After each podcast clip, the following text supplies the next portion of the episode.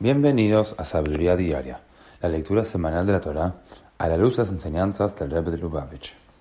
En la quinta lectura de la Parashá de Toldot, aprendemos cómo cuando Isaac cumplió 40 años se casó con dos mujeres cananeas. Algún tiempo después, Yitzhak, que para ese momento había quedado ciego, sintió que era momento de pasar oficialmente el manto de liderazgo, por lo que le dijo a Isaac que se prepare para recibir sus bendiciones. Dice el versículo. Isaac le dijo a Isaac, prepara, de modo que mi alma te bendiga antes de que me muera. En el Hijo tomo 20, el Rebbe nos enseña que Isaac quería nombrar a Isaac como su sucesor porque reconocía el potencial de Isaac para convertirse en el valiente guerrero de Dios, dedicado a combatir el mal.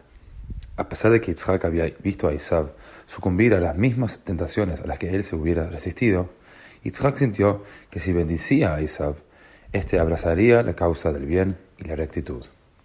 Con su superior poder, sofisticación y habilidad, Isaac sería entonces capaz de lograr los propósitos de Dios en la tierra mucho mejor de lo que Jacob podría hacerlo.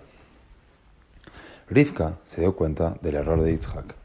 Era verdad que Jacob no era un guerrero astuto y audaz como Isaac, pero la aguda percepción que Jacob había desarrollado, dedicándose al estudio de la Torá, le proveería con la astucia necesaria para sobreponerse al mal cuando lo tuviese que enfrentar. Es más, la devoción de Jacob a la Torá le dio un impulso mucho más fuerte para hacer del mundo un hogar para Dios, que el que Isaac podría tener alguna vez. De la sabiduría de Rifka aprendemos que el tener habilidades y poder en sí mismos no nos transforma en líderes confiables. Podemos desarrollar mejor nuestras cualidades de liderazgo estudiando la Torah con devoción y debemos buscar los líderes entre los estudiosos de Torah.